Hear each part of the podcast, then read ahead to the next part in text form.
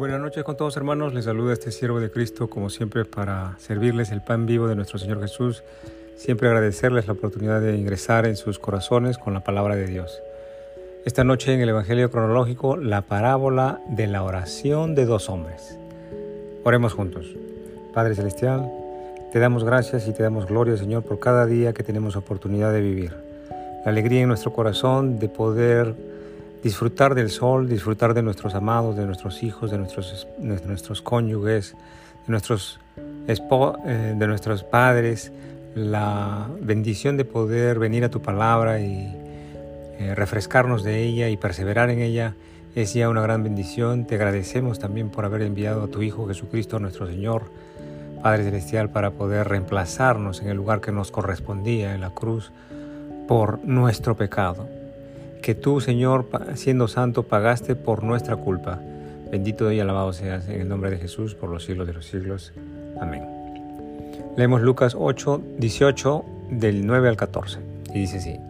A unos que confiaban en sí mismos como justos y menospreciaban a los otros, dijo también Jesús esta parábola.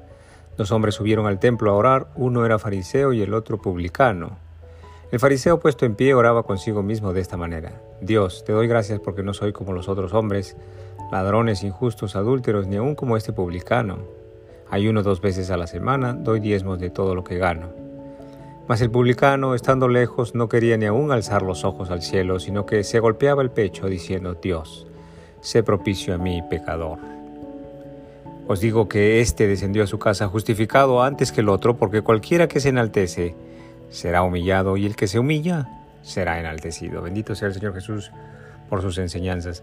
El maestro continúa enseñándonos acerca de la oración en estos pasajes bíblicos. Habíamos meditado en las escrituras eh, pasadas que una de las formas de preparación para la segunda venida del Mesías es tal como la viuda lo hace con oración perseverante, pues ante un Dios justo y bondadoso en este caso. En esta ocasión el maestro está complementando, añadiendo al conocimiento que nos acaba de enseñar acerca de la oración, que sus seguidores debemos tener con respecto de la oración, un conocimiento adicional con respecto a la oración que todos debemos implementar en nuestra oración, bendito sea el Señor Jesús. Esta parábola se trata de dos hombres que son religiosos, ambos son religiosos pues están en una sinagoga o en el templo. ¿no? Efectivamente le oran al Dios de Abraham, al Dios de Isaac y al Dios de Jacob. Esto es muy importante, ambos son religiosos. Pero si la escritura no definiera a un fariseo y un publicano, en principio, pues no sería tan claro o tan fácil de discernir e identificar qué cosa de hace de malo tal o cual hombre cuando oran. Y esto es lo que vamos a analizar hoy día. Analicemos estos pasajes en el poder del Espíritu Santo. En primer lugar, el maestro empieza la enseñanza diciendo, a unos que confiaban en sí mismos como justos y menospreciaban a los otros, refirió también esta parábola. Ahora, aquí ya hay dos advertencias que el maestro está haciendo sencillamente con la primera oración. Una advertencia para toda persona religiosa que se haya concentrado solamente y únicamente en costumbres y tradiciones. Primero, una de las advertencias es que, aunque estos religiosos están orando al único Dios, pues su corazón deposita su confianza ya sea en sí mismos o en sus costumbres religiosas, porque la escritura dice, aquellos que confiaban en sí mismos como justos y menospreciaban a los otros, Entonces dice, aquellos que depositan su confianza en sí mismos o en sus costumbres religiosas inclusive, su corazón deposita su confianza en que son personas que se portan en general bien y que se consideran juntos dentro de sí. Para estos es la advertencia, así lo dice el maestro, a unos que confiaban en sí mismos como justos, ¿verdad? Pues depositaban su confianza en su bondad, pues, eh, digamos, genérica.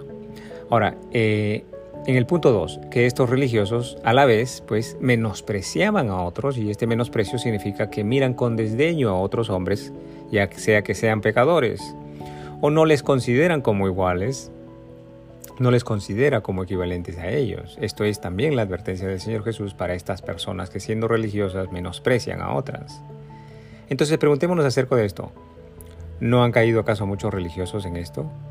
¿No es a esto a los que el maestro les refiere esta palabra? Bueno, pues en principio esta parábola estaba referida a mí, ¿no? que habiendo yo sido religioso de costumbre, pues no estaba ciego, estaba perdido y no veía y no tenía compasión y misericordia por los perdidos, por los pecadores.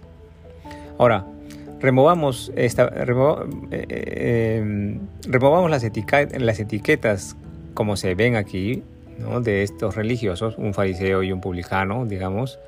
Por un momento eh, removamos las, etiquetas para analizar lo que está enseñando el maestro. Dice, uno de los hombres puesto en pie oraba consigo de esta manera.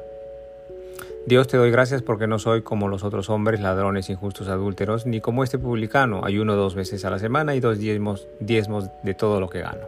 Dice este primer hombre. Ahora, tendríamos que analizar cómo es que estas cosas realmente no manifiestan un corazón santo. Las palabras que son enunciadas por este primer hombre religioso de costumbres y tradiciones ya reflejan que este hombre no ha entrado en el reino de los cielos. Al orar, por ejemplo, consigo mismo, como dice la escritura, al orar consigo mismo este hombre estaba razonando de su propio entendimiento, pero que no está alineado con el conocimiento de Dios. El hombre da gracias a Dios ¿no? de no ser como los otros hombres pecadores, pero de alguna manera se pone encima de estos hombres. ¿Verdad? Pero ¿acaso todos los hombres no hemos pecado? Todos los hombres hemos pecado. Ya sea el que tenga diez pecados y el otro que tenga mil pecados, no hace a uno diferente del otro delante de Dios. Bueno, ahora, nótese y quede bien claro que no está mal dar gracias a Dios, no está mal ayunar, no está mal dar el diezmo, no está mal nada de esto. Pero pongamos un ejemplo práctico. Si la magnitud de mi pecado es de la escala del 1 al 10, es como 1, por ejemplo. Si la magnitud de mi pecado es como 1 de la escala 1 del 10, quiere, quiere decir un pecado leve. No me hace mayor que el que ha cometido un pecado de la escala de 10. No me hace mayor delante de Dios. Tanto el que comete pecado en la magnitud de 1 como el que comete pecado en la magnitud de 10, ambos están destituidos de la gloria de Dios por haber pecado y no son diferentes el uno del otro. Santiago 2.10 dice, por ejemplo, porque cualquiera que guardare toda la ley, pero ofendiere en un punto, se hace culpable de todos. Es esto nos confirma Santiago 2 de que pues habiendo transgredido una sola de la ley ya somos iguales entre los, todos los pecadores. Ahora, este fariseo en otras palabras pretende no tener pecado, en todo caso pretende no tener pecado grave y en la magnitud no, parece decir de que no tiene un pecado tan grave en la magnitud de este publicano, y eso es, significa justificarse a sí mismo, pensando que su salvación está basada en las obras que realiza.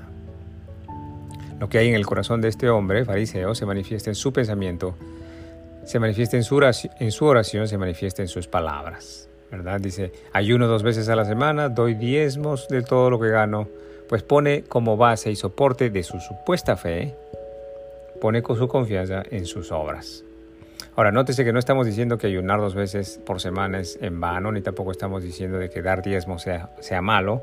Esto es bueno para el reino de los cielos, pero el problema está en poner justificación o nuestra confianza en nuestras obras. Lo que no puede ver este fariseo es que sus obras, sus obras pues de nada valen delante de Dios, ya que su corazón no ha renacido en espíritu y verdad y no hay misericordia realmente por los pecadores. Ahora, vemos realmente lo que está en el corazón del otro hombre, el que se reconoce a sí mismo como pecador. Veamos, dice, mas el publicano estando lejos no quería alzar aún los ojos al cielo, sino que golpeaba el pecho, se golpeaba el pecho diciendo, Dios, sé propicio a mí, pecador, sé mi salvador, está diciendo este hombre. Eh, eh, cobrador de impuestos. Bendito sea el Señor Jesús por su enseñanza. El Maestro nos, nos describe lo que hay en el corazón de este pecador y preguntémonos, ¿no debería ser así también nuestro corazón en la oración? ¿Podría usted sentir esta convicción, la vergüenza y el profundo arrepentimiento que siente este pecador delante de Dios, como yo también? Lo he sentido y también me arrepiento delante de mi Señor cada vez que cometo algo que fuera en contra de las Escrituras. Mas el publicano, estando lejos, no quería alzar aún los ojos al cielo, sino que se golpeaba el pecho diciendo, Dios, sé propicio a mí. Ahora, lo que describe el maestro muy probablemente, muy probablemente es la oración de Leví, el cobrador de impuestos, que arrepentido, pues decide servir al maestro el resto de su vida, llamado luego por Jesús, Leví, fue llamado por Jesús Mateo, la nueva creación en Cristo Salvador que eventualmente escribe el Evangelio de Mateo. Aleluya. Ahora, el maestro dice, os digo que éste descendió a su casa justificado antes que el otro, porque cualquiera que se enaltece será humillado, y el que se humilla será enaltecido, dice el maestro. Cristo entonces nos detalla cuál de estos corazones en realidad está en el verdadero espíritu de adoración.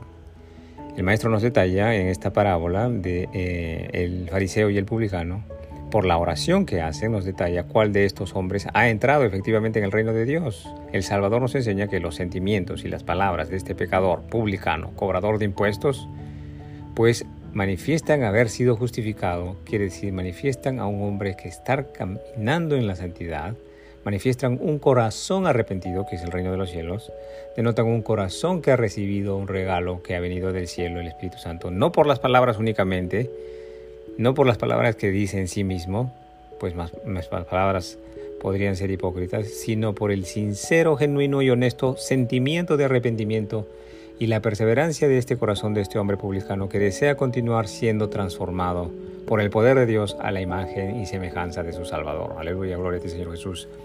Muchas gracias por su tiempo. Hasta aquí el estudio bíblico del día de hoy. Continuaremos el día de mañana si Dios así nos lo permite. Que el Señor os acompañe en vuestro angosto caminar, el cumplimiento vivo de la palabra de Dios. En el nombre del Padre, del Hijo Jesucristo y del Espíritu Santo. Amén.